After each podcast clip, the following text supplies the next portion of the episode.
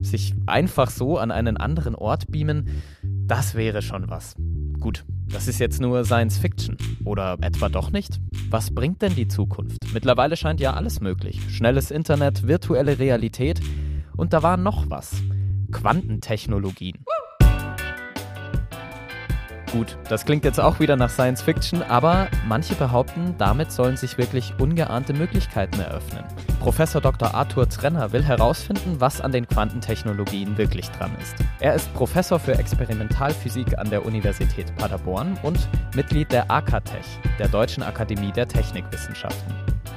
Hallo und schön, dass Sie dabei sind bei VHS Wissen Live, der Podcast mit den spannendsten Vorträgen aus ganz Deutschland. Mein Name ist Maxi Pichelmeier und Sie hören jetzt Quantentechnologien, ein Blick in die Zukunft mit Professor Dr. Arthur Zrenner. Herzlich willkommen und schönen guten Abend, meine Damen und Herren. Quantentechnologien, ein Blick in die Zukunft.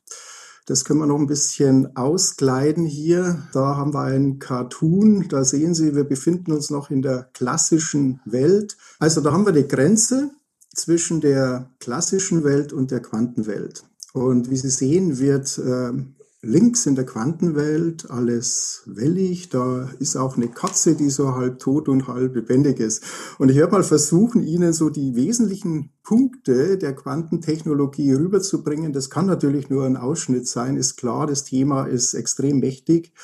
Und ich versuche mal mein Bestes. Und wir beginnen äh, mit der Historie. Quantenphysik hat circa 1900 äh, begonnen und zwar einer der ersten war Max Planck mit dem Strahlungsgesetz. Dort ähm, hat man gesehen, dass äh, man ein äh, Wirkungsquant braucht, um die sogenannte Katastrophe im ultravioletten Bereich zu beheben. Die Entwicklung ist dann sehr schnell weitergegangen. Äh, man hat immer mehr Effekte gefunden, die klassisch nicht erklärbar waren. Also zum Beispiel der photoelektrische Effekt, äh, äh, den Einstein beschrieben hat, für den er auch letztlich den Nobelpreis bekommen hat dann in dichter Folge 1913 wurde äh, von Niels Bohr das Atommodell aufgestellt. Also konnte man das Wasserstoffatom zum Beispiel schon ziemlich gut beschreiben. Dann hat man gesehen, 1924 von de Broglie, dass sich auch Teilchen wie Wellen verhalten können. Ja, kleine Teilchen zum Beispiel wie Elektronen, das war auch absolut neu. Das war also dieser Welle-Teilchen-Dualismus. In der Folge hat dann Erwin Schrödinger die Grundlage dafür gelegt, dass man diese quantenmechanische Welt auch beschreiben kann. Er hat also die Schrödinger-Gleichung aufgestellt und damit war es möglich, quantenmechanische Systeme, Quantensysteme zu beschreiben. Schließlich 1927 Werner Heisenberg, äh, bekannt für die Entdeckung der Unschärferelation, also äh, Ort-Impuls-Unschärfe. Und äh, auch die Matrizenmechanik hat Heisenberg hervorgebracht. Das waren also Leute, die maßgeblich Grundlagen gelegt haben in der Quantenphysik. Und alle Personen, die Sie hier sehen, haben den Nobelpreis tatsächlich bekommen. Ja, jetzt habe ich das hier nochmal zusammengefasst und zwar ist das eine Abbildung, die auch aus den Akatec Horizonten stammt. Da ist jetzt ein historischer Überblick, der beginnt tatsächlich 1900. Er geht dann rüber äh, auf äh, die 20er bis 40er Jahre. Was noch dazugekommen ist, das waren Elektronen und Kernspinneffekte sowie der Tunneleffekt, äh, die dann ein bisschen später entdeckt wurden. In den Folgejahren äh, sind dann ganz wichtige äh, Entdeckungen gekommen, die eben auch im Quantenbild zu erklären sind. Das ist zum einen der Laser, ein extrem wichtiges Werkzeug für die Wissenschaft, für die Produktion. Also Laser sind heute überhaupt nicht mehr wegzudenken, auch in der Präzisionsmesstechnik. Äh, dann äh, in den 60er Jahren war es auch, dass äh, die Atomuhr schließlich ausgewählt wurde, um im SI-Einheitensystem die Zeit zu definieren.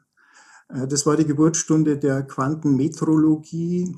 Auch die Bellschen Ungleichungen wurden in den 60er Jahren aufgestellt. Hier ist noch was Interessantes da unten. Da steht indirekt auch der MOS-Transistor. Ähm, der MOS-Transistor, also die Mikroelektronik, äh, ist eigentlich kein Quantenbauelement, aber die Fortschritte in der Materialphysik, in der theoretischen Beschreibung der Halbleiter waren sehr wichtig, äh, damit man äh, diese Dinge erfinden konnte.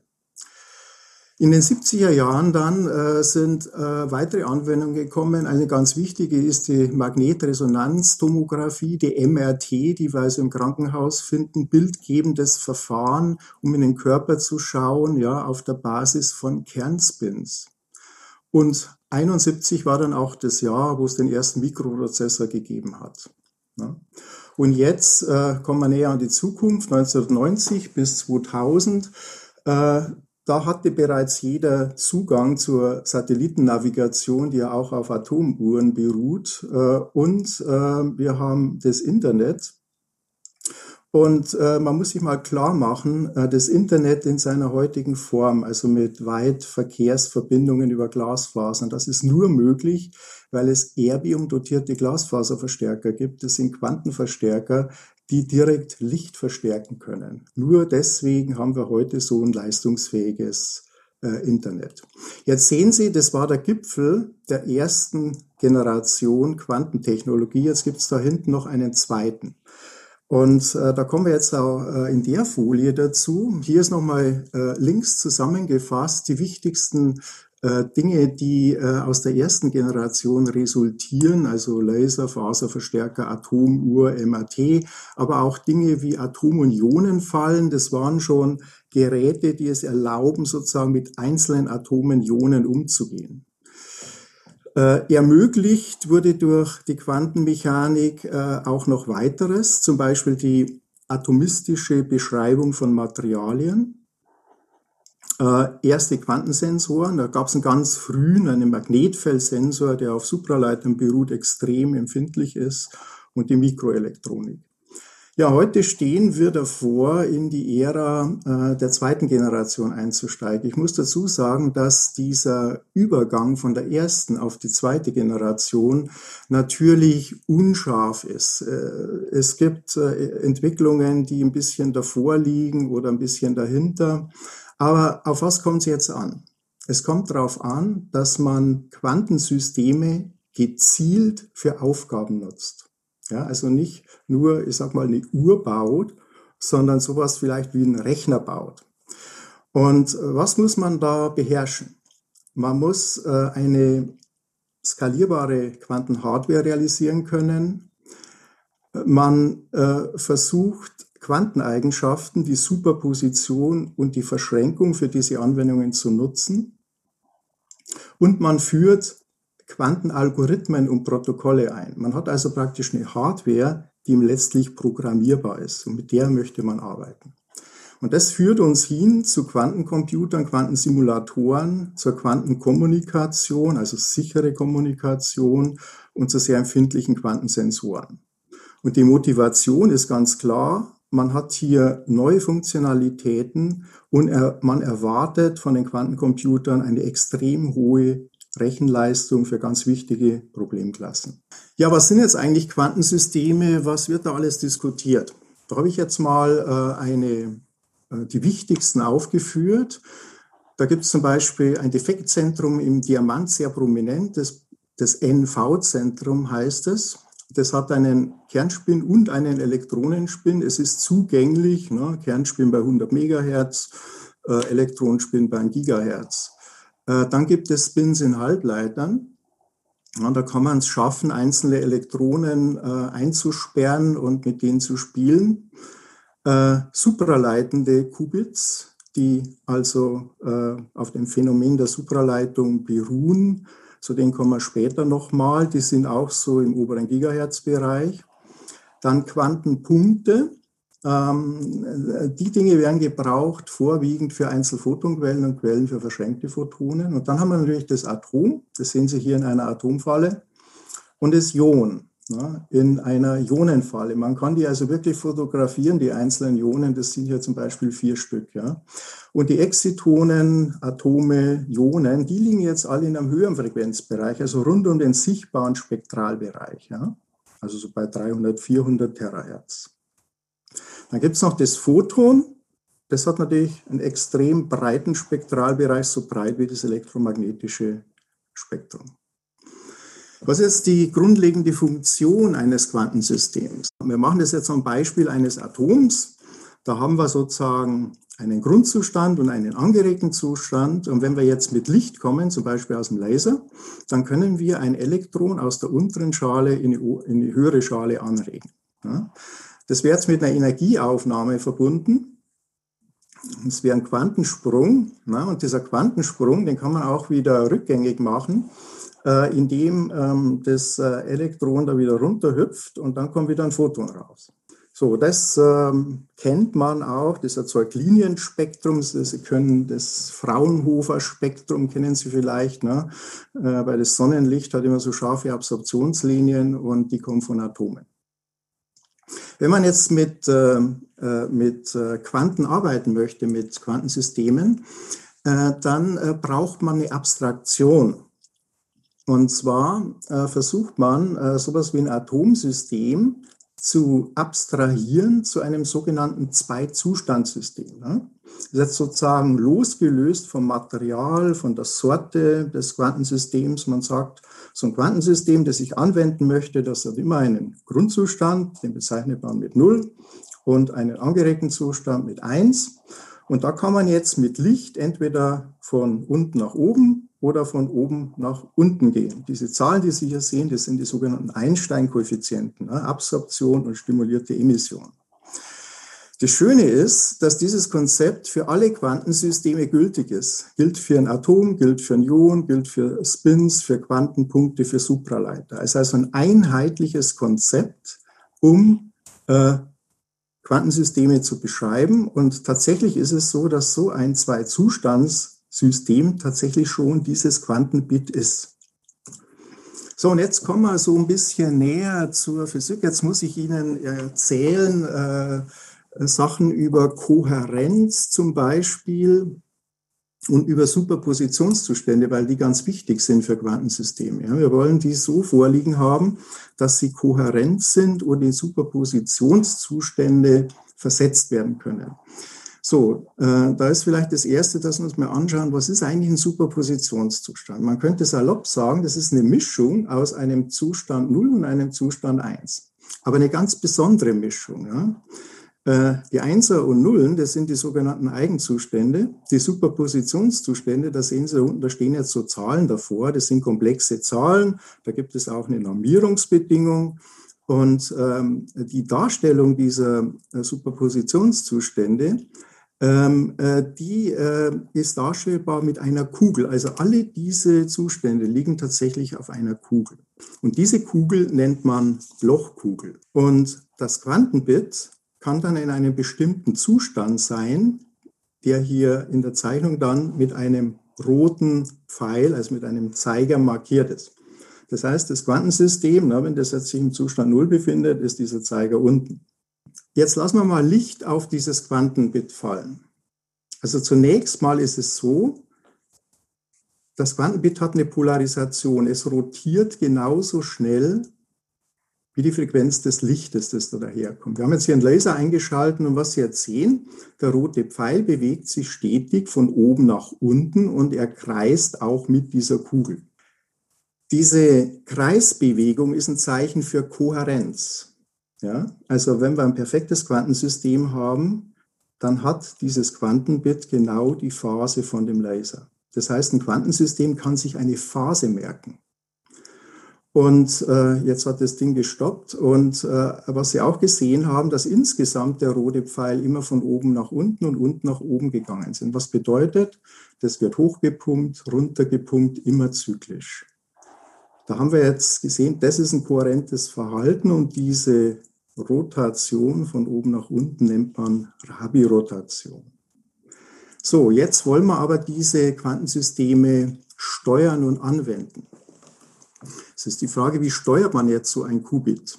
Da machen wir jetzt ein, einfach einen gepulsten Laser. Wir nehmen einen Laserpuls und stellen den so ein, kommt jetzt hier schon ein Laserpuls, dass dieser rote Pfeil, dieser Blochvektor, einfach von Null bis zum Äquator dieser Kugel bewegt wird und damit befindet sich dieses Quantenbit in einem Superpositionszustand.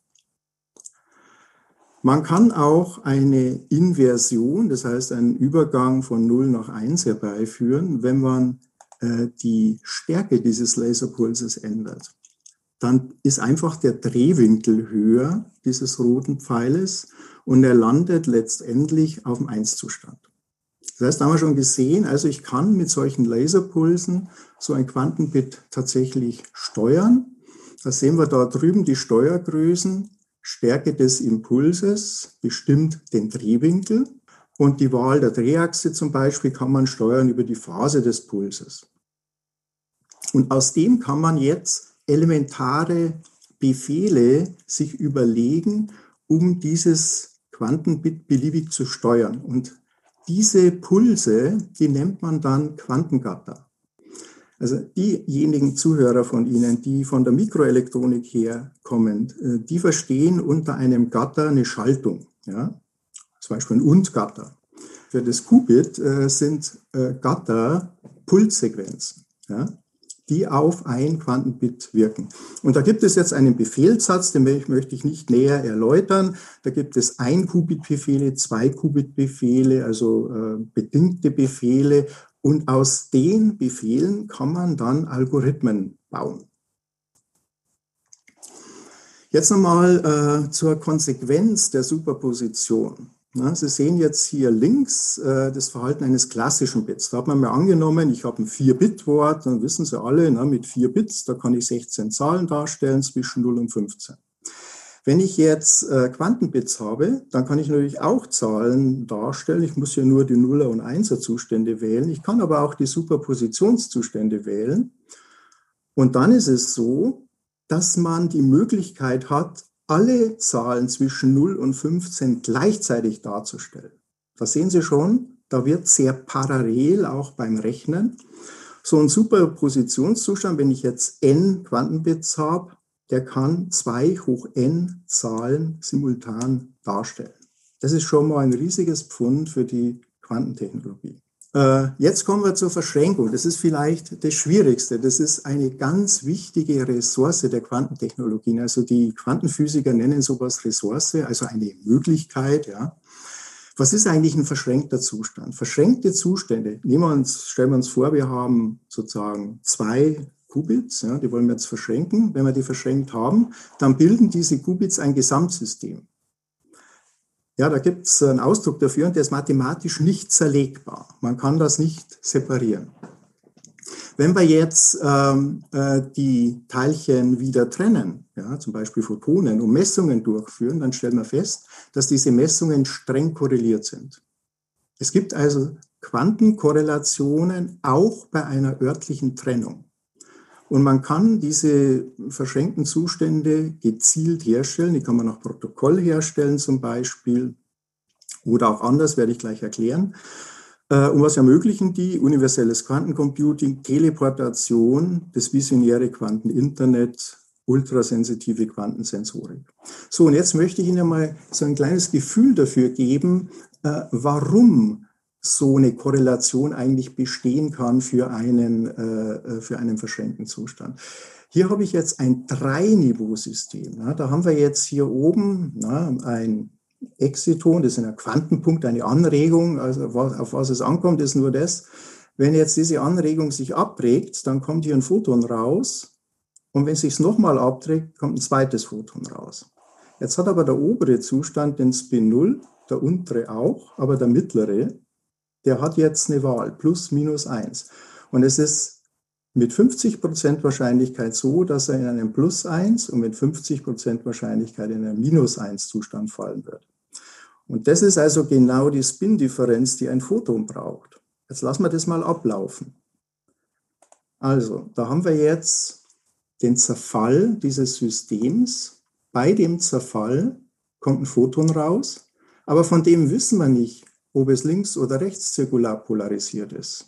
Wir wissen auch nicht, ob sich das System jetzt im Spin 1 oder minus 1 Zustand befindet. Jetzt zerfällt es weiter.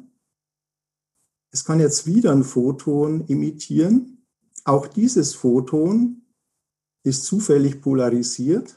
Also wir wissen in dem Zustand noch nicht, ob ich jetzt Photon 1, Photon 2 rechts oder links zirkular polarisiert hatte.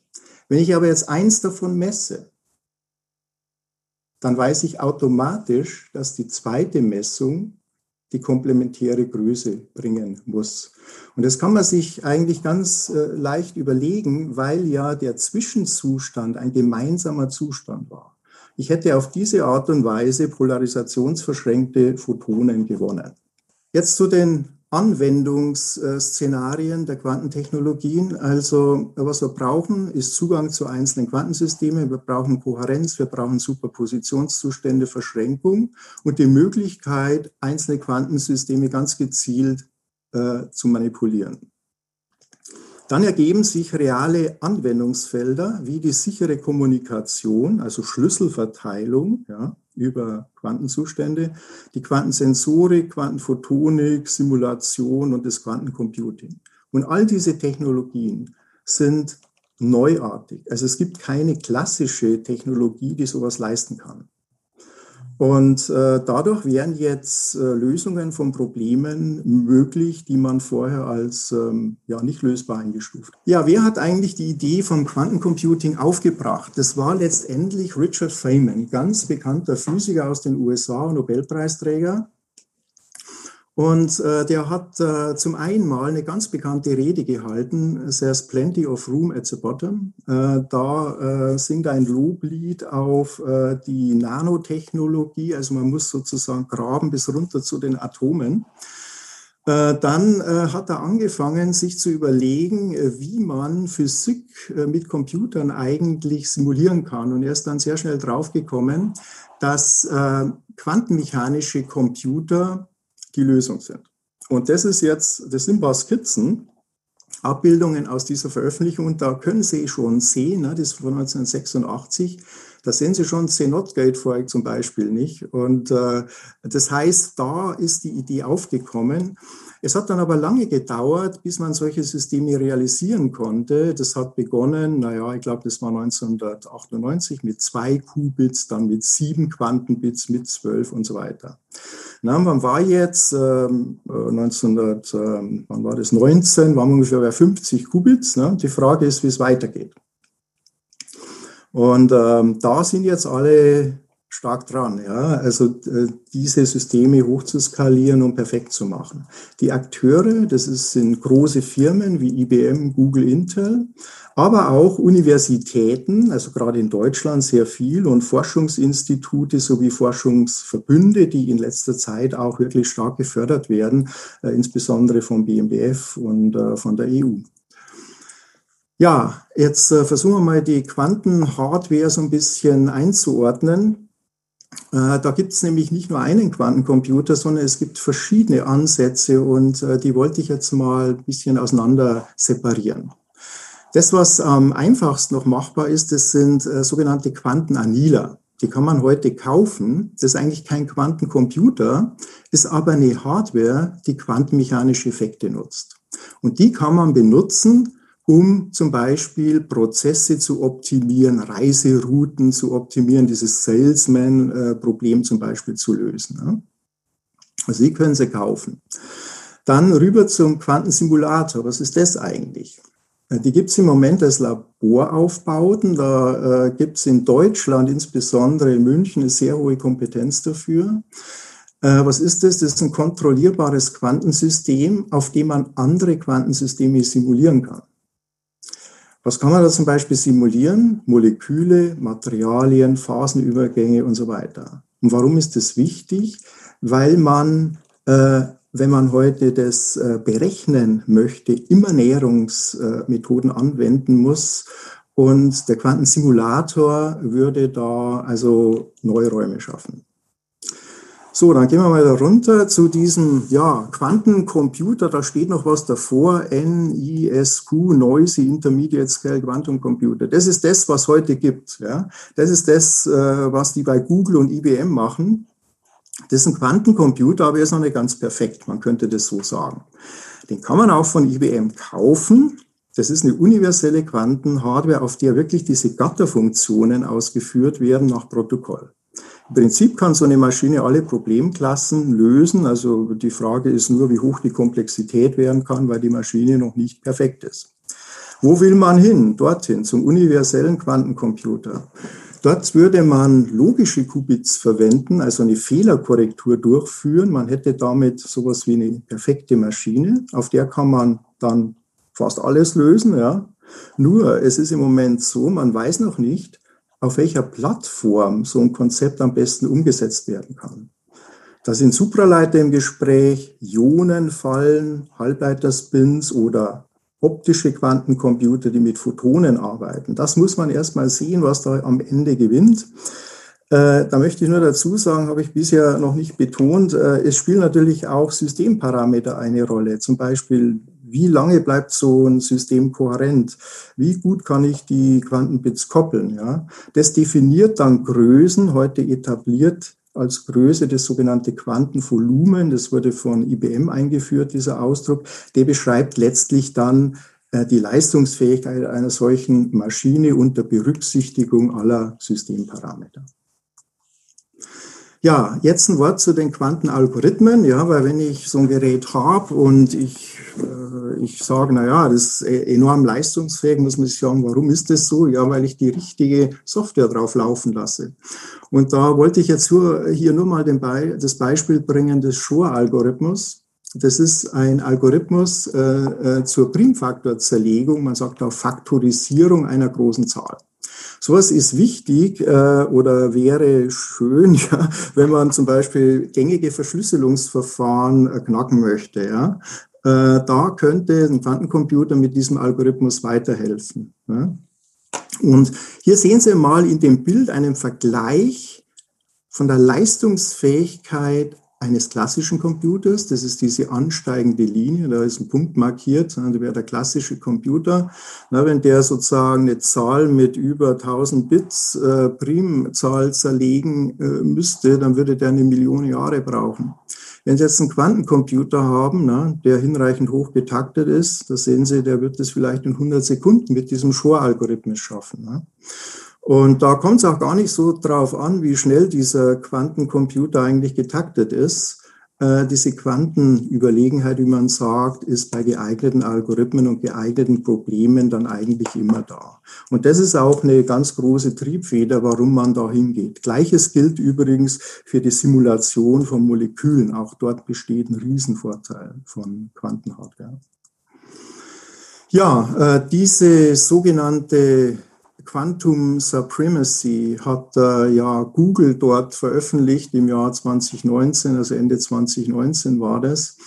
Äh, nur, dass Sie mal ein paar so Rahmenbedingungen sehen. Dort hat man supraleitende Quantenbits äh, verwendet. Den Namen können Sie vergessen. Also das ist was Komplexeres.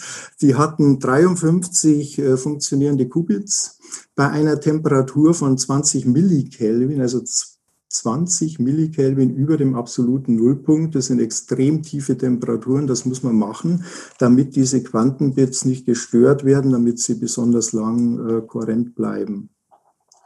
Zum Steuern einer solchen Hardware braucht man einen massiven Einsatz konventioneller Elektronik, ja, und zwar zur Konditionierung und Steuerung dieser Quantenbits, auch zum Auslesen dieser Quantenbits. Das ist eine Hochfrequenzelektronik. Die Pulse, die man dort äh, anwenden muss, haben eine Zentralfrequenz von 5 Gigahertz und eine Pulslänge von ungefähr 25 Nanosekunden. Bei dem Versuch äh, wurde die Rechnung äh, fünfmal, äh, fünf Millionen Mal durchgeführt. Die, es wurde gemittelt über diese Auslesevorgänge. Und äh, untersucht wurde ein ausgewähltes Interferenzproblem. Ja, das war jetzt natürlich der Maschine angepasst, aber wenn Sie da oben mal hinschauen, die Maschine hat hier 200 Sekunden gebraucht für etwas, wo ein klassischer Computer nach Google-Aussage zumindest 10.000 Jahre gebraucht hätte. Ja. Und es sind also eine Reihe von Qubits, äh, die durch im Blau gezeigt ähm, einstellbare Koppler verbunden sind. Da können Sie also ein und zwei Qubits Gates drauf machen, ohne weiteres. Hier sehen Sie mal, wie groß so ein Chip ist. Der hat schon Quadratzentimeter, also ist verhältnismäßig groß. Das liegt an der äh, Mikrowellenelektronik, die man dort braucht. Ja, solche Maschinen, die ähm, ähm, befinden sich dann in einem Entmischungskryostat, wie man sagt. Ja. Das ist ein Standardverfahren zur Erzeugung sehr tiefer Temperaturen. Da spielt Helium-3 und Helium-4-Mischung eine Rolle. Und da haben sie dann Basistemperaturen, die halt 10, 20 Kelvin über dem absoluten Nullpunkt äh, liegen. Ja, und äh, dann ist es halt äh, äh nach oben hin wird es immer wärmer. Sie müssen Hochfrequenzleitungen äh, runterziehen. Ähm, und äh, dort befindet sich eine Steuereinheit dann, die also praktisch äh, das Protokoll abwickelt, also letztlich die Software äh, einwirken lässt auf diesen Quantenrechner. Und der kann dann mit einem konventionellen Rechner gesteuert werden und Sie können solche Anlagen heute ähm, äh, übers Netz bedienen. Also da gibt es Cloud-basierte Services äh, und das wird wohl auch die Zukunft sein. Ne? Solche aufwendigen Maschinen, die wird man ähm, nur in äh, großen Rechenzentren haben. Jetzt kommen wir kurz zur Quantenkommunikation. Äh, äh, da geht es um die Übertragung eines sicheren Schlüssels. Ne? Und da machen wir jetzt mal so ein kleines Gedankenexperiment. Wir haben hier horizontal und vertikal polarisierte Lichtquanten, Photonen. Und hier haben wir einen polarisierenden Strahlteiler. Ja, der ist jetzt so eingestellt, dass er die vertikal polarisierten Photonen zu diesem Detektor bringt und die horizontalen da nach oben. Na, wenn wir jetzt die Photonen hier einwirken lässt, dann laufen die genau dahin, wo sie hinlaufen soll. Ja? Das heißt, äh, so eine Übertragung äh, die liefert uns kein Zufallsmoment. Und so eine Übertragung, die wäre abhörbar. Also muss man das Konzept mit genau richtig polarisierten Photonen verlassen und man nimmt diagonal polarisierte Photonen dazu. Und dass hier ein Zufallsmoment auftritt, das möchte ich Ihnen mit dieser kleinen Animation hier mal zeigen. Da ist schon das erste vertikal polarisierte Photon, das läuft jetzt auf diesen Stahlteiler zu. Und da ist klar, das muss nach rechts laufen. Tut's auch. Ne? So, jetzt kommt ein horizontal polarisiertes. Da wissen wir, naja, das wird gerade durchlaufen. So ist der Stahlteiler gebaut. Aber jetzt kommt ein diagonal polarisiertes und das muss sich jetzt zufällig entscheiden. Wird es zum horizontalen, äh, vertikal ist es hier, oder wird es zum horizontalen? Aber diese Entscheidung passiert zufällig. Das heißt, hier hätten wir jetzt ein Verfahren, wie wir Zufall erzeugen können und nutzen können für eine sichere Datenübertragung. Und dieses Konzept, äh, das hatten als erste die beiden Herren äh, Bennett und Brassard vorgestellt. Und da gibt es eben deswegen dieses BB84-Protokoll. Ne, das sind die Initialen und 84 war das Jahr, wo dieses Protokoll rausgekommen ist. Und die haben äh, das äh, voll durchschaut und die haben äh, folgendes Konzept. Sie haben eine Senderin Alice, äh, die kann Nullen oder Einsen schicken, aber in zwei verschiedenen Polarisationsbasen. Rein vertikal horizontal oder diagonal links, diagonal rechts. Jetzt werden da einzelne Photonen losgeschickt und die laufen jetzt auf den Empfänger zu. Und der Empfänger, der hat jetzt den Freiheitsgrad, dass er das in einer horizontalen Basis oder in einer vertikalen empfängt. Und er schaut jetzt, was er für Nullen und Einsen äh, eben empfängt. Na, also der Sender hatte eine bestimmte äh, Basis verwendet, das sind wir in der Zeile. Der Empfänger kriegt da eine Reihe von Bits raus und er hat es mit dieser anderen Polarisationsbasis empfangen, die er zufällig gewählt hat. So, und jetzt telefonieren diese beiden. Also die Senderin Alice telefoniert mit dem Empfänger Bob und sie tauschen sich aber nur darüber aus, welche Basis Alice zum Senden und welche Basis Bob zum Empfangen benutzt hat. Aber die Ergebnisse selber, ob sie jetzt eine 1 oder eine 0 empfangen haben, das sagen sie nicht. Und jetzt äh, tun die einfach alle Ereignisse, wo das nicht zusammengestimmt hat, äh, sozusagen wegwerfen und sie nehmen die verbleibenden Ereignisse her, also diese grün markierten äh, Zahlen hier, Nullen und Einsen, und die können Sie als gemeinsamen Schlüssel verwenden. Also das wäre sozusagen historisch auch eins der ersten oder das erste Konzept zur Übertragung eines sicheren Schlüssels mit Hilfe von Photonen. Ja, wenn man das über Glasfaser macht, äh, hat man allerdings das Problem, dass die Reichweite begrenzt ist. Obwohl Glasfasern eine sehr geringe Dämpfung haben, sehen Sie jetzt, schauen Sie bitte nur auf diese blaue Kurve mit den Messwerten. Ne? Da sehen Sie, die reicht jetzt hier bis ungefähr 150 Kilometern. Das Signal wird immer schwächer. Und auf der Skala links können Sie sehen, was da jetzt noch die Rate ist der sicheren Schlüsselbits. Also bei ungefähr ja, 70 Kilometern, da hätten Sie jetzt noch ein Schlüsselbit pro Sekunde, ja, das Sie da empfangen können. Ähm, also es geht ein bisschen langsam, aber man überträgt ja nur den Schlüssel und nicht äh, die Daten. Ja. Gut, also das war der Ansatz äh, mit den Glasfasern. Man kann die Reichweite solcher Systeme äh, äh, erhöhen, da wird dran geforscht. Also der Quantenrepeater ist dort ein Ansatz. Da gibt es auch Förderprojekte in Deutschland dazu. Es gibt aber noch andere Möglichkeiten. Sie können auch über Satellit äh, sichere Schlüssel übertragen. Äh, in dem Beispiel wurde das allerdings auch mit ähm, verschränkten Photonen gemacht. Da hatte man an dem Satelliten hatte man einen Sender für verschränkte Photonen. Und dann hatte man zwei Bodenstationen, das sind sowas wie Teleskope. Ne? Und da hat man da diese Photonen empfangen und denken Sie an die Quantenkorrelation, die zwischen den verschränkten Zuständen besteht. Ähm, da ist es möglich gewesen, eigentlich mit relativ hohen Schlüsselraten jetzt ähm, geheime ja, Schlüssel auszutauschen und eben auch eine echte Kryptographie durchzuführen. Ne? Ähm, äh, das können Sie hier nachlesen. Also sowas funktioniert und äh, vor nicht allzu langer Zeit wurde auch demonstriert, dass man solche Verfahren auch terrestrisch quasi nur in geringer Höhe mit Drohnen als Relaisstationen äh, durchführen kann. So, jetzt äh, komme ich zum Schluss noch äh, zur äh, Quantensensorik. Und äh, da wollte ich das Beispiel Magnetfeld bringen. Ne? Sensor für Magnetfeld. Und um überhaupt zu sehen, wo man da hin müsste, ähm, habe ich hier ähm, aus der Literatur so eine Magnetfeldskala genommen und habe mal eingetragen, was da relevant ist. Also das Erdmagnetfeld, ne, das haben wir hier so bei 10 hoch minus 4, 10 hoch minus 5 Tesla. Ne. Übrigens so ein starker Permanentmagnet, der hat ungefähr 2 Tesla. Ne. So, und ähm, so Stromleitungen, Stromversorgungsleitungen, die liegen in so einem breiten Bereich hier unten. Hier sehen wir einen Schraubendreher im 5 Meter Abstand. Was erzeugt eigentlich der für ein Magnetfeld? Das wäre ein Transistor auf dem Chip in 2 Meter Abstand. Das ist gerade mal ein Pico-Tesla, also ganz geringe Magnetfelder. Oder Beispiele aus äh, der Biologie, aus der Gesundheit. Äh, zum Beispiel, was erzeugt eigentlich äh, eine Lunge für ein Magnetfeld? Ne? Das kommt hier zu liegen.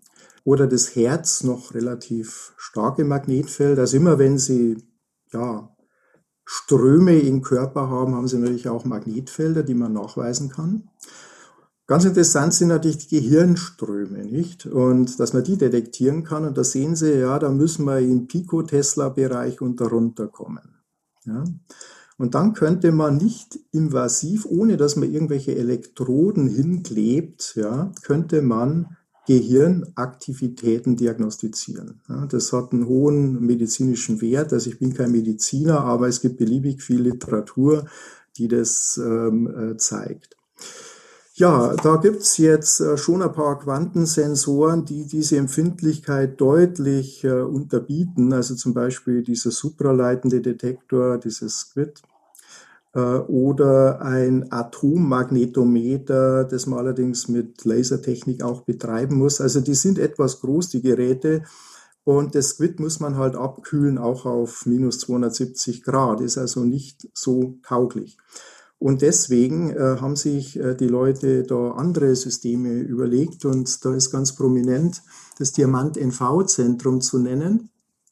Das ist also dieses Zentrum, ein Defekt im Diamanten, da wurde ein Kohlenstoffatom mit einem Stickstoffatom ersetzt und daneben ist eine Fehlstelle. Ganz stabiles Spekt äh, so, ähm, äh, ganz, äh, ganz stabile Struktur in diesem äh, Kristall, in diesem Diamantkristall. und man kann jetzt diese äh, Zentren, die also sehr interessante physikalische Eigenschaften haben, die kann man optisch abfragen, ja, über eine Resonanzmethode, die man optisch detektiert und dadurch kann man sehr empfindlich Magnetfelder messen, hinab bis in den Nanometerbereich. Ja, und das ist ganz interessant, weil man kann dann mit solchen Rasterspitzen, also AFM, atomares Kraftmikroskop, kennen Sie vielleicht. Ne? Da nimmt man Spitzen aus Diamant, wo ein solches Zentrum ganz unten sitzt. Und dann kann man wirklich im Nanometerbereich äh, messen, ob da noch ein anderer Spin ist und was der für ein Magnetfeld erzeugt. Äh, das ist eine einzigartige Möglichkeit, weil sie eben bis in den Nanometerbereich ähm, runterreicht und die hat ähm, sehr gute ähm, Anwendungsmöglichkeiten, gerade in der Molekül, Biophysik, Medizin, in der Messung von Magnetfeldern bis runter in Nanometerbereich. Man kann auch elektrische Felder, Temperatur, aber auch Rotation mit solchen äh, Zentren messen. Allerdings würde man dann die Sensoren äh, nicht als äh, eine ja, atomare Kraftspitze ausführen. Die Sensitivität, äh, Protokoll unterstützt, beträgt etwa ein Pico. Tesla ist also an der Schwelle von dem, was man braucht äh, für Gehirnstromaktivitäten. Also dort sieht es in der Forschung und Entwicklung ziemlich gut aus. Da ist die Aufgabe, man muss solche Systeme in robuste, miniaturisierte und industrietaugliche ähm, Systeme überführen. So, jetzt kommt ähm, das äh, letzte Beispiel ähm, aus der Quantenmetrologie. Also das ist sozusagen die Wissenschaft des Messens. Ja. Äh, dort gibt es eine Innovation, die optischen Atomuhren, und die sind möglich geworden durch eine große Erfindung, äh, die Frequenzkammtechnik, ähm, wo es auch Nobelpreis äh, für den Professor Hensch gegeben hat. Mit der Technik kann man heute nicht nur Frequenzen im Mikrowellenbereich messen, sondern vor allen Dingen optische Frequenzen. Und dadurch kann man optische Atomuhren bauen. Ja. Die sind heute in einer Genauigkeitsklasse von 10 hoch minus 19 für 100 Sekunden Messzeit, also extrem gut. Also die sind ähm, drei bis vier Größenordnungen besser als die Atomuhren, die heute äh, die Zeit darstellen. Und das anvisierte Ziel ist dort, dass man auf 10 hoch minus 21 oder 22 mit der Genauigkeit kommt. Und das eröffnet ganz große Möglichkeiten in vielen Bereichen der Forschung. Ähm, da äh, schauen wir mal auf diese Folie rüber. Und zwar sind da die Anwendungen in der Navigation, der Geodäsie und der Metrologie. Äh, man schafft es dort, ne, wenn Sie jetzt eine Atomuhr sozusagen auf dem Berg haben, dann läuft die etwas schneller wie eine Atomuhr, die dichter an der Erde ist. Äh, Sie können äh, mit so empfindlichen Atomuhren sozusagen feststellen, ob unter der Erde etwas ist, was schwerer ist wie in der Umgebung. Und damit haben Sie einen Sensor, der ähm, auf Dinge, die sich im Boden sind, äh, im Boden befinden, auch äh, sensitiv ist. Hier sehen Sie auch noch eine andere Atomuhr, das ist eine sogenannte Fontänenuhr, ja, die kann man auch sehr gut benutzen, um Gravitation zu messen. Da gibt es schöne Daten, äh, wo man zeigt, die ist irgendwo aufgestellt worden und die misst ganz weit entfernt die Auswirkungen von Ebbe und Flut zum Beispiel. Ja, und die kann man alle koppeln und da kann man ein wunderbares äh, Messsystem aufbauen. Wird uns alle in der Zukunft weiterhelfen. Und da bin ich schon äh, praktisch am Ende angekommen, ähm, der Blick in die Zukunft. Man kann sagen, dass äh, Quantencomputer heute schon Realität sind. Mit 50 bis 100 Quantenbits, auch wenn sie nicht perfekt sind, äh, sind sie bereits gefragte Problemlöser. Die sind extrem wichtig für den wissenschaftlich-technischen Fortschritt. Die Nutzer sind hauptsächlich äh, die Wissenschaft und Firmen. Also gerade Physiker würden sich sehnsüchtig solche Maschinen wünschen, um quantenmechanische Rechnungen durchführen zu können. Da sind nämlich Quantencomputer gerade sehr gut. Und dann kann man äh, Materialien simulieren, Moleküle oder Optimierungen durchführen. Ganz wichtig ist auch die Quantensoftware. Ja, da wird es gerade in der nächsten Zeit auch äh, darauf ankommen, dass man auf besondere Architekturen der Quantencomputer eingeht und auch berücksichtigt, dass die vielleicht noch nicht ganz perfekt sind. Ja? Das ist auch eine Herausforderung für die Softwareleute. Dann die Quantenkommunikation in Deutschland. Da muss man sagen, das Know-how für den ersten Schritt ist da. Also man könnte ohne weiteres so ein Netzwerk aufbauen. Das sind eher Infrastruktur- und Strategiefragen, äh, die dort geklärt werden müssen. Also zum Beispiel, Sie müssten extra Glasfasernetz vergraben, das ist teuer. Ne? Oder Sie müssten dann wahlweise auf Satelliten setzen, aber solche Fragen müssen halt dann geklärt werden. In der Quantensensorik ist Deutschland sehr gut aufgestellt. Also man sagt, Deutschland ist ein, ähm, ein, ein Sensorland und da sind äh, viele Dinge schon relativ dicht am Markt.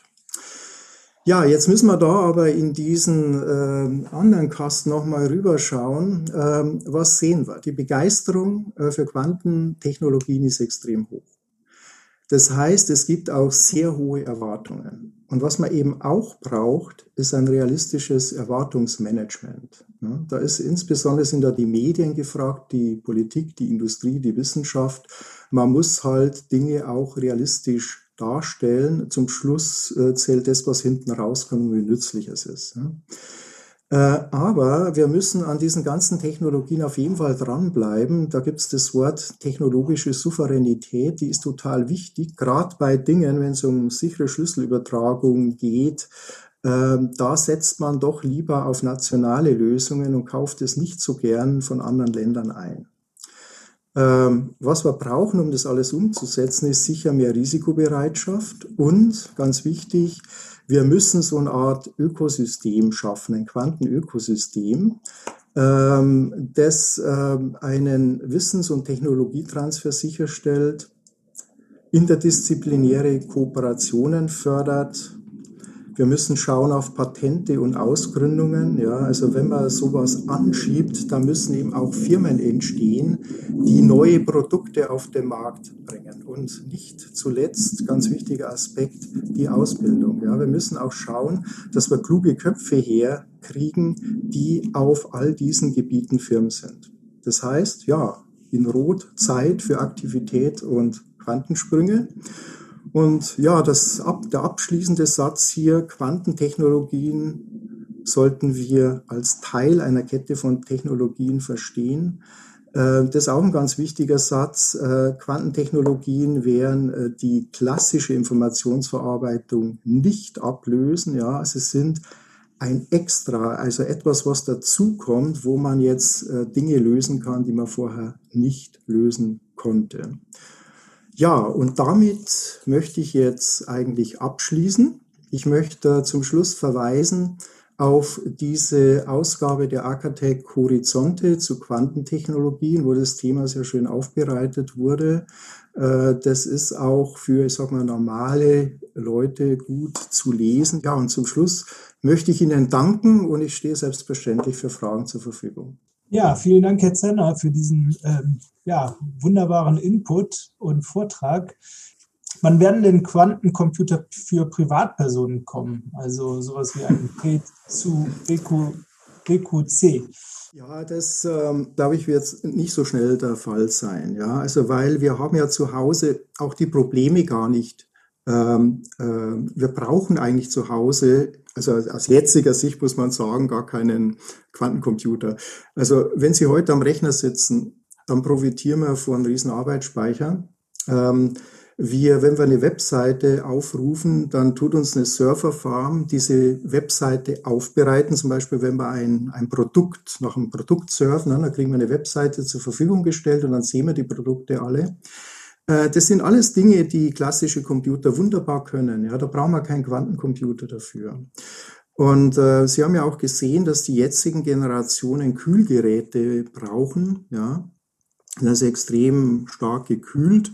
Äh, das möchte man auch nicht unbedingt äh, zu Hause haben. Außerdem ist es so, dass es ja im Moment diese voll, absolut vollwertigen Quantencomputer noch gar nicht gibt. Ne? Das waren ja jetzt diese universellen Maschinen mit Fehlerkorrekturen, allem drum und dran. Die werden sicher in Rechenzentren stehen. Ist ja auch heute so. Ne? Das ist su äh, so Superrechner. Zum Beispiel denken Sie mal an LRZ München oder an Jülich. Ja, immer wenn jemand hohe Rechenleistung braucht vor Ort, meistens für wissenschaftliche Zwecke, dann stehen die halt in solchen Zentren. Und da sind halt Quantencomputer im Moment und ich würde mal sagen, auf die nächsten 10, 20 Jahre wirklich gut aufgehoben. Ja, die nächste Frage, lieber Herr Trenner, wäre, unsere heutigen kryptografischen Verschlüsselungsverfahren wären demnach mit dem Einsatz von Quantencomputern nicht mehr sicher. Oder gibt es bereits eine Quantenverschlüsselung? Die Quantentechnologien bewirken auf der einen Seite, dass man vielleicht in Zukunft gängige Verschlüsselungsverfahren knacken kann. Ja? Also Verfahren, die wir heute verwenden. Auf der anderen Seite ist es so, dass auch die Mittel bereitgestellt werden, um einen sicheren Schlüssel zu übermitteln. Ja?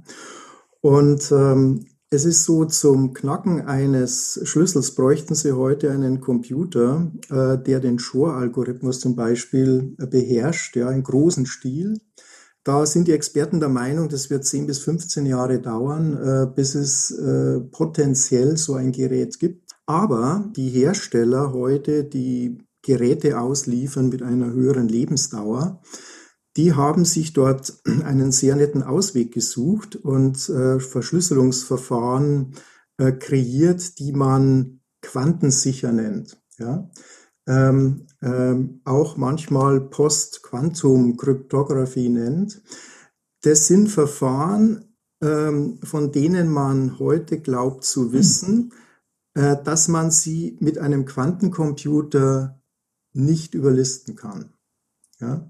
Also zum Beispiel diese Faktorisierung von Zahlen, ja, das wäre diese Primzahlzerlegung, das ist ähm, äh, sozusagen eine ganz wichtige Methode, um Schlüssel zu knacken. Und bei Schlüsseln ist es ja immer so, die eine Rechenrichtung, ja, Zahlen multiplizieren, das können Sie auf dem Taschenrechner machen. Aber eine große Zahl jetzt in Primzahlen zu zerlegen, ist viel, viel, viel aufwendiger. Und da haben sich die Leute halt andere Verfahren gesucht, die nicht über Primzahlen funktionieren.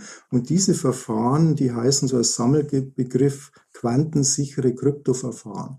Und die Hersteller, äh, die heute äh, Geräte ausliefern, die länger leben, zum Beispiel ein Kfz könnte das sein, ja, die versucht man dann mit einer Hardware auszustatten, auf der man solche neue Verschlüsselungsverfahren dann auch tatsächlich laufen lassen kann. An welcher Stelle werden denn Quantencomputer in Zukunft unseren Alltag am stärksten verändern, fragt Johannes Pauli. Da muss man erstmal die Frage stellen, was ist denn eigentlich der Alltag? Ja? Ist jetzt der Alltag GPS oder ist der Alltag, dass ich im Internet surfe? Ähm, ich sag's mal so, äh, ich glaube, dass äh, die Möglichkeiten von Quantencomputern in erster Linie natürlich dem wissenschaftlichen Fortschritt der Entwicklung von Materialien, von Medikamenten ähm, dient. Ähm, dort ist eine Forschung im Gange ja, äh, bei großen Firmen, die bräuchten so eine Rechenleistung, um schneller vom Fleck zu kommen. Und da profitiert der Mensch quasi indirekt. Dasselbe ist es ja auch mit dem GPS. Ne? Ähm, da äh, keiner hat eine Atomuhr zu Hause, aber wir profitieren trotzdem davon, dass es exakte Atomuhren gibt und äh, wir bekommen das als Service geliefert. Ja? Und ähm, ich denke mal, dass, wenn man jetzt danach fragt, ja, wo hat man vielleicht noch, wo kann man es noch am ehesten sehen? Ich glaube, dass vielleicht so Optimierungsfragen diese Salesman-Probleme, die Lösung von solchen Dingen, ich glaube, dass äh, die vielleicht am schnellsten auch ähm, äh, tatsächlich eine Anwendung äh, finden, eine breitere Anwendung. Ja, äh, Teleportation hatten Sie äh, angesprochen, ein spannendes Thema. Sie mhm. hatten ähm, als Anwendungsbeispiel äh, es genannt. Können Sie das bitte noch näher erläutern? Die Quantenteleportation ist ein Verfahren, wo man einen Quantenzustand, den man am einen Platz hat, auf einen anderen Platz rüberschaffen kann. Dabei macht man aber den Quantenzustand, den ich am Platz A habe, quasi kaputt. Ja? Und ich kriege ihn an einem anderen Platz äh, erzeugt oder dargestellt. Ähm, das ist das Wesen dieser Quantenteleportation, also jetzt in Worten gesagt, um sowas durchzuführen, braucht man die Hilfe von verschränkten Photonen zum Beispiel oder überhaupt verschränkten Systemen. Ich kenne natürlich das Thema und ich weiß, dass äh, Teleportation sehr nach Science Fiction klingt, ja. Und die Leute, die fragen dann immer, ja, kann man da auch materielle Dinge äh, teleportieren? Äh, es ist so, ne, äh, in der Teleportation auf dem experimentellen Sektor, da war ja die Gruppe von Professor Zeilinger in Wien äh, eben sehr aktiv oder eben auch die Nachfolger dort. Und die hatten natürlich gezeigt, ähm, dass man auch ein bisschen größere Molekül, dass man dort auch Teleportation machen kann. Ja. Aber das sind immer noch so Atommolekülsysteme. Ne? Dran zu denken, dass man das irgendwie mit äh, mit, mit irgendwas Größerem machen könnte, sind völlig abwegig. Ja.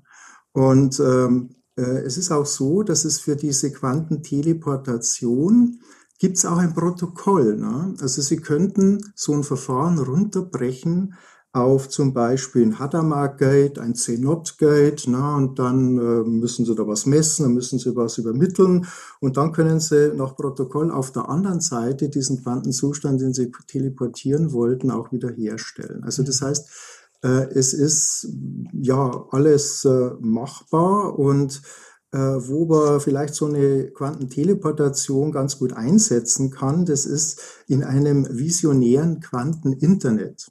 Ja, also da wird auch viel gesprochen. Also wer dort mal im Internet surft nach sowas, der findet da ganz viel.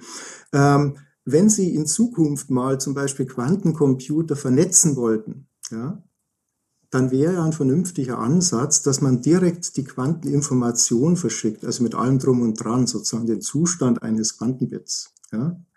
Und den können Sie jetzt aber nicht so einfach verschicken, sondern den müssten Sie teleportieren. Ja. Mhm. Und auch dafür müsste man natürlich eine Infrastruktur aufbauen. Aber das steckt alles sehr in den Anfängen. Ja, das sind so visionäre Ideen, die ähm, sehr klug sind, aber ich denke, das wird noch längere Zeit dauern, bis, äh, bis sowas äh, wirklich relevant. Also Deutschland ist ja äh, besonders bekannt oder ein Alleinstellungsmerkmal ist die Akatech, aber natürlich auch die Volkshochschulen, die sehr, sehr stark in Deutschland sind. Aber wie ist das in der ähm, Quantentechnologie? Ähm, aus Ihrer Sicht? Welches Land ist da technologisch am fortschrittlichsten? Da ist die Antwort, man muss sich Teildisziplinen anschauen. Also nehmen wir mal an, äh, diese superleitenden Quantenbits. Ja? Da sind die USA sehr stark und das liegt daran, dass sie dort große Tech-Firmen haben, die einfach das Geld in die Hand genommen haben, ne, IBM, Google, Intel, ja, äh, die äh, haben dort ähm, investiert. Äh, IBM hatte auch schon eine sehr gute Vorgeschichte. IBM hat ja schon äh, in den Ende, äh, äh, ja, so um, ich glaube, 1985 rum hatten die supraleitende Computer entwickelt. Ja, die waren jetzt keine Quantencomputer, aber die hatten da Know-how. Und ähm, äh, deswegen glaube ich, äh, sind die auf das System eingestiegen und das ist im Moment eins der erfolgreichsten. Äh, da haben wir in Deutschland einen gewissen Nachholbedarf. Ja, sind wir aber dran. Ja, da gibt es ja Programme, die das jetzt fördern, keine Frage. Dann gibt es andere Ansätze, wie zum Beispiel die Ionenfallen. Äh, dort ist man in Europa deutlich besser aufgestellt.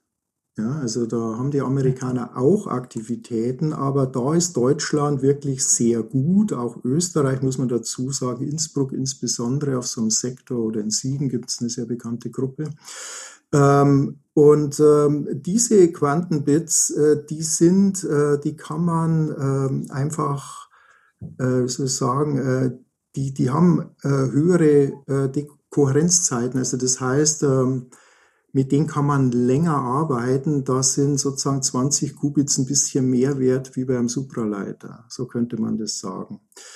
Und ähm, ich, ich denke mal in äh, der äh, Kryptographie, ja, da ist die da sind viele England, Schweiz, äh, Deutschland eigentlich sehr gut.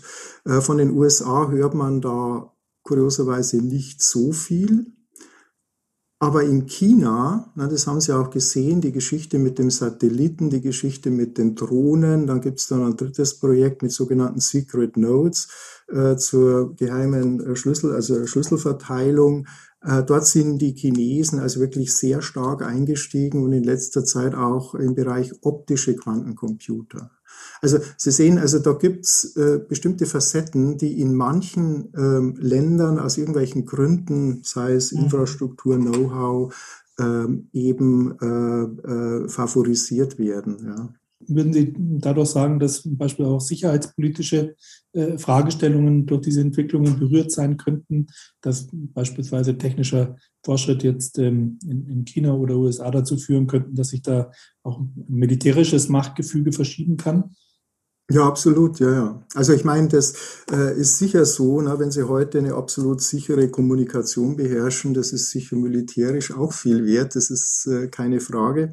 Aber ich glaube, man darf auch die Quantencomputer an sich äh, nicht unterschätzen. Also wenn es die mal so vollumfänglich gibt, ja, dann können sie auch quantenmechanische Systeme, also zum Beispiel Moleküle, das können Sie wunderbar berechnen. Ja? Wenn das alles wahr wird, dann, dann haben Sie die ideale Hardware, um Quantensysteme zu berechnen. Und äh, wenn Sie mal genau hinschauen, ja, alles, was unter Medizin, unter Pharma läuft, das, das sind doch alles Moleküle, ja.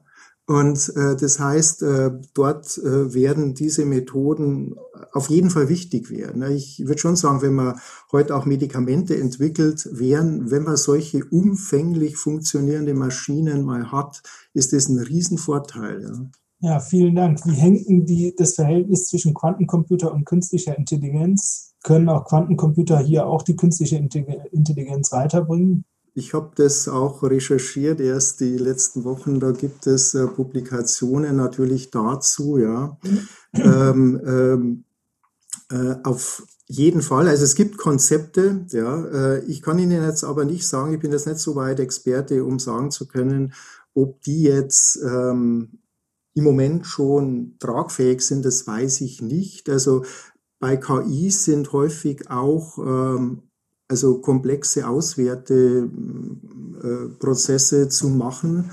Und äh, wenn man heute mit Experten spricht, dann sagen die ja auch, was wird denn mal so die Anwendung sein? Man wird, glaube ich, so Quantenrechner auch sehr stark äh, in Verbindung mit konventionellen Rechnern verbinden, quasi um bestimmte Probleme auszulagern. Ja.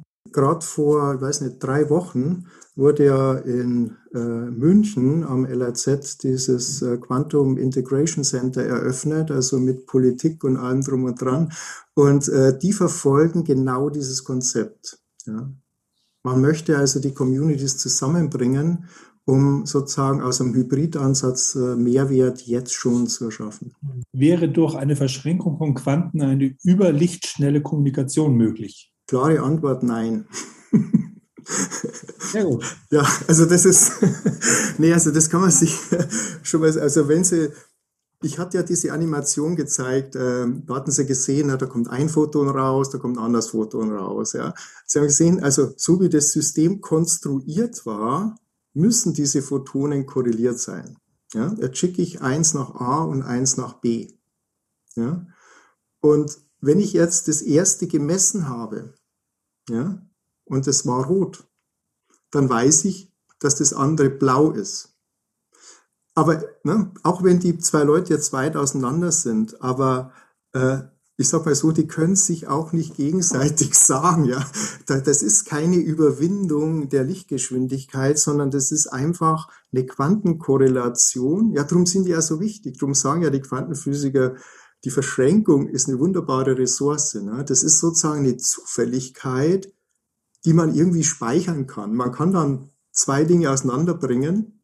Ja? Und Sie können eins messen und dann ist aber sonnenklar, dass das andere eine bestimmte Eigenschaft haben muss, die also mit dem ersten korreliert ist. Und äh, also ganz klar steht überall nichts mit Überlichtgeschwindigkeit. Also damit könnte auch eine Kommunikation über eine große Entfernung ohne Zeitversatz kann auch nicht möglich sein, richtig? Kann nicht möglich sein, na, weil ja. Sie nehmen ja Vorrats, wenn Sie so wollen, eine Vorratszufälligkeit ja. mit. Ja, das nützt Ihnen ja, gar nichts. Ja. Ähm, Sie haben in Ihrer letzten Folie ja ein paar Rahmenbedingungen ähm, auch angesprochen. Ähm, da haben wir zwei Fragen dazu. Einmal, konkret nach dem, nach dem Punkt der Risikobereitschaft. Äh, welche konkreten Forderungen würden Sie damit verbinden? Das wäre der erste Teil der Frage. Und ähm, der zweite Teil würde sich richten an das realistische Erwartungsmanagement. Auch da die Frage, wie konkret stellen Sie sich das dann vielleicht auch gerade im, im, im Kontext, hatten Sie mehrfach angesprochen, Medien, Öffentlichkeit, vielleicht mhm. auch äh, Bildungsöffentlichkeit wie Volkshochschule vor? Ja, erstmal zur Risikobereitschaft. Ähm, ich kann es mir vielleicht an einem Beispiel äh, klar machen. Ähm, wenn heute jemand eine Firma aufmacht, ähm, die zum Beispiel Einzelphotonquellen produziert, ja, der weiß ja im Moment auch noch nicht, wer ihm die abkauft und in welcher Stückzahl. Ja. Also selbst wenn er es hinkriegt. Ja. Also deswegen ist es wichtig, dass man äh, so ein, so ein Ökosystem hat, und äh, es ist ganz wichtig, dass alle miteinander reden und dann kann man diese Risiken auch besser abschätzen. Ja? Ähm, es ist so, in Deutschland, verglichen mit den USA, ist es halt so, dass jemand, äh, der mal mit einer Firma scheitert, äh, als, naja, vielleicht so eine Art Versager angesehen wird. In den USA ist das ganz anders. Ja. Und ähm, äh, man muss halt dann, äh, wenn man die richtigen Ideen und Visionen hat, ähm, äh, muss man die Bereitschaft haben, einzusteigen, auch mal in eine Ausgründung oder sich mit Leuten zusammentun, ja, äh, so dass man äh, zusammen äh, starkes Team bildet, äh, ist alles leichter gesagt wie getan. Äh, das weiß ich. Ne? Es gibt aber viele Dinge, das sind so diese unterstützenden ähm, äh, Technologien, die man braucht. Also denken Sie mal an Kryotechnik, denken Sie an Laser und sowas. Ja. Man braucht ja ganz spezielle Laser.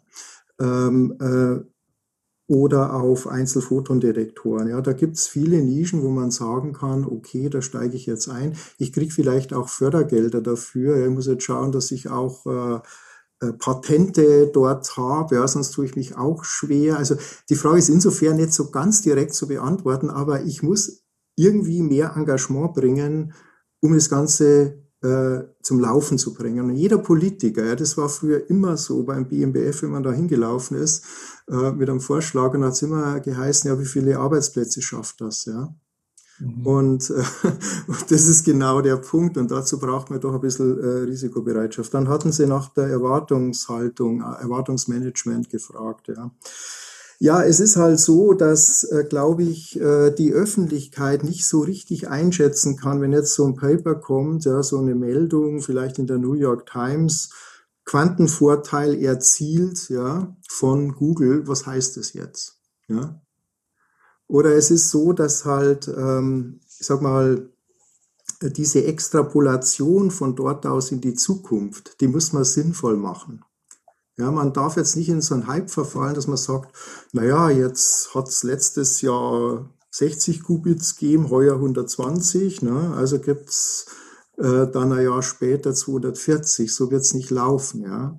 Sondern ich glaube, man muss da sehr viel Sachverstand auch mitbringen, um das beurteilen zu können. Natürlich ist die Versuchung groß, dass man immer sagt, ja, so relativ pauschal, äh, ja, äh, es geht nur vorwärts. Ich meine, entscheidend ist auch die Geschwindigkeit, mit der es vorwärts geht, ja. Und entscheidend ist, ob ich da meine Produkte verkaufen kann. Also denkt man mir an die Sensoren, ja, auch Erwartungsmanagement. Die werden sicher sehr empfindlich sein. Aber ist denn, in welchem Umfang ist der Markt da? Das muss man sich alles überlegen. Das war Quantentechnologien, ein Blick in die Zukunft, ein Vortrag von Prof. Dr. Arthur Zrenner. Der Vortrag ist eine Kooperation zwischen VHS Wissen Live und Akatech. Er fand am 13. April statt. Wir würden uns freuen, wenn Sie dem Podcast folgen oder ihn abonnieren auf Spotify, Apple Podcasts und allen anderen gängigen Podcast-Plattformen sowie auf YouTube. VHS Wissen Live ist jetzt auch auf Facebook. Abonnieren Sie unsere Seite und verpassen Sie keine Veranstaltungen und keine Veröffentlichungen mehr. Mein Name ist Maxi Pichelmeier und ich bedanke mich sehr für Ihre Aufmerksamkeit. Bis nächste Woche.